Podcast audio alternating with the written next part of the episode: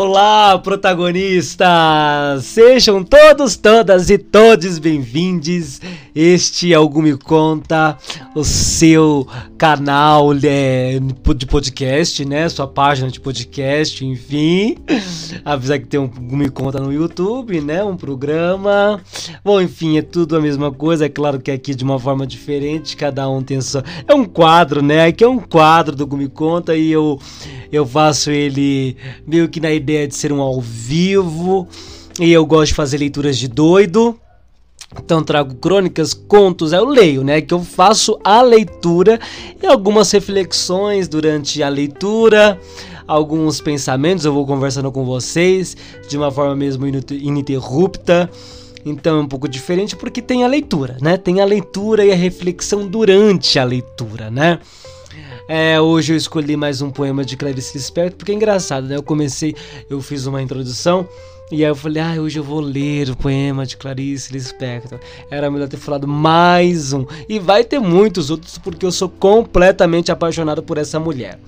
Ah, meu Deus do céu. Gente, essa, essa poesia de hoje. Ai. Ó. Se você nunca leu, leia urgentemente. Leia urgentemente. Leia quietinho, sabe? Assim no seu canto mesmo. Você vai ler aqui comigo agora. É, a gente tá nesse, nessa, nessa, nessa conexão direta, mas depois leia só você. Só você e a Clarice. Ou melhor, só você e você. Vai ser incrível, você vai ver. É tão curtinho, tão curtinho, tão, tão pequeno. E você vai ver que, que faz bem. Vai fazer bem mesmo. Bem danado. E aqui durante a leitura, durante o poema, ou no final do poema, eu vou conversar com vocês novamente. Então, assim, prestem atenção, gente. Segurem, apertem os cintos, apertem os cintos agora, porque nós vamos voar. Voar dentro da gente mesmo. Preste atenção. Se eu fosse eu, se eu fosse eu, de Clarice Lispector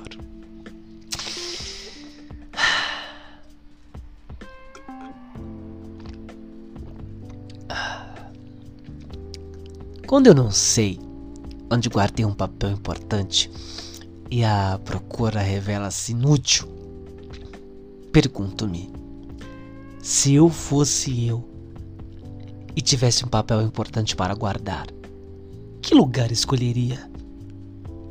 Às vezes dá certo. Muitas vezes fico tão impressionada pela frase: se eu fosse eu que a procura do papel se torna secundária e começo a pensar. Diria melhor, sentir. E não me sinto bem. Experimente. Se você fosse você, como seria e o que faria? Logo de início se sente um constrangimento. A mentira em que nos acomodamos acabou de ser movida do lugar onde se acomodara. No entanto, já li biografias de pessoas que de repente passam a ser elas mesmas e mudavam inteiramente de vida. Acho que se eu fosse eu, se eu fosse realmente eu, os amigos não me cumprimentariam na rua, porque até minha fisionomia teria mudado. Como? Não sei. Metade das coisas que eu faria se eu fosse eu, não posso, não, não posso contar. Acho, por exemplo, que por um certo motivo eu terminaria presa na cadeia. E se eu fosse eu, eu daria tudo que é meu e confiaria o futuro ao futuro. Se eu fosse eu, parece representar o nosso maior perigo de viver. Parece a entrada nova no desconhecido. No entanto, tenho a intuição de que passadas as primeiras chamadas loucuras da festa que seria, teríamos enfim a experiência do mundo. Bem sei, experimentaríamos enfim em pleno a dor do mundo. E a nossa dor, aquela que aprendemos a não sentir, mas também, mas também mas também seríamos por vezes tomados de um êxtase de alegria pura e legítima que mal posso adivinhar. Não. Ai. Ai.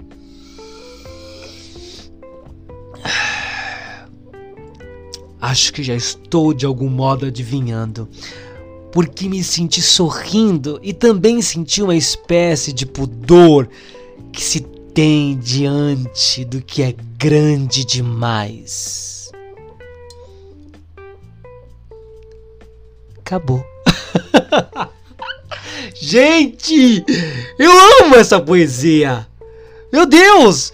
É, vocês perceberam que eu fui fui declamando, né, assim, é, tomando água. Foi o que eu senti de fazer. Gosto de tomar água, é claro, mas foi o que eu senti de fazer. Depois eu tenho que ver como que ficou, né? Essa coisa do, do pouquinho do ego, minha, minha, garrafa é de, de alumínio. Enfim, mas vocês conseguem sentir o poder dessa poesia? Não, porque eu mesmo. Nossa, tanta coisa passa na minha cabeça. E para mim é linda essa poesia, porque é sobre se conhecer, é sobre se reconhecer, é sobre se questionar, é sobre, sobre se lançar, é sobre viver.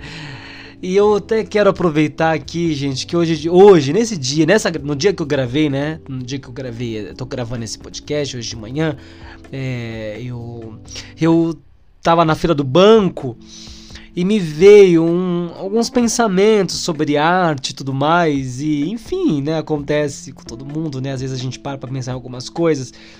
E eu queria ler o que eu escrevi aqui no meu celular, eu queria, quero ler para vocês o que foi que eu pensei que eu quero falar um pouco sobre o meu reconhecimento, né? Sobre a minha sobre eu, né? A minha experiência não só com essa poesia, mas com a arte em si e no quanto ela pode nos ajudar, porque não é só sobre mim.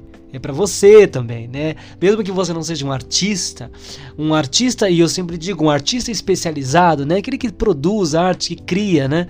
Mesmo que você não seja um criador oficial, profissional, enfim, mas todos nós somos artistas de certa forma, todos nós nascemos artistas e, mas enfim, eu estou dizendo aqui um pouco sobre a, sobre a arte mesmo, né? Sobre quem produz arte, sobre a produção artística.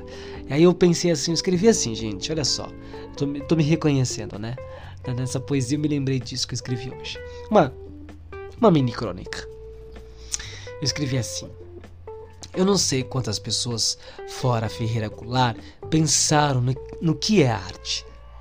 Não posso fazer grandes afirmações sobre algo tão ilimitado e livre. Pensei certo dia, a partir de minha própria vivência, que a arte não seria imitação da vida. Seria então a arte a tradução da vida.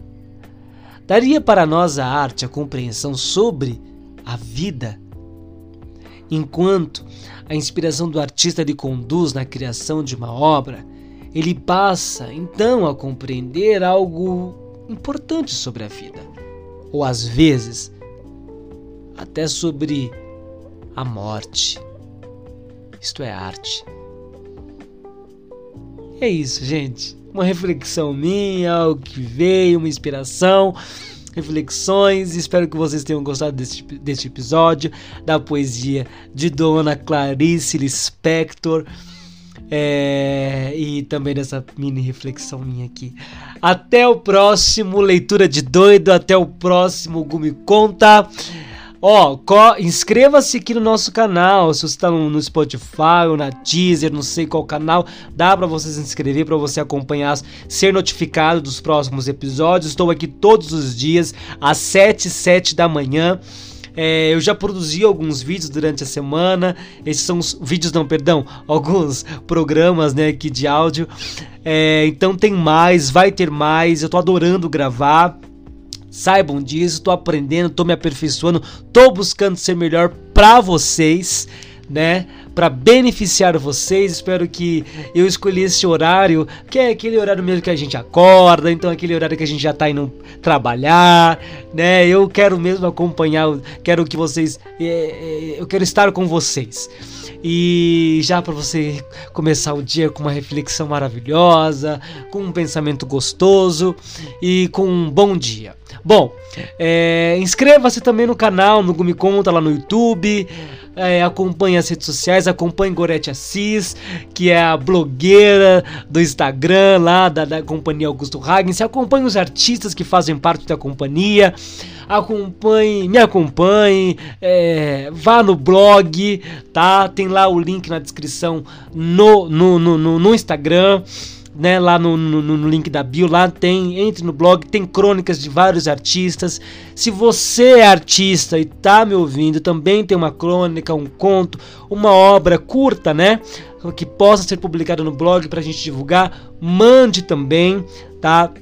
Lá no Instagram tem o e-mail, tem o telefone, o contato, então podem me procurar e, e é isso, gente. E vocês também, o público querido que gosta da arte, que gosta dessas reflexões, que gosta dos, dos meus programas, que gosta dos meus projetos, dos projetos da companhia que não são meus apenas.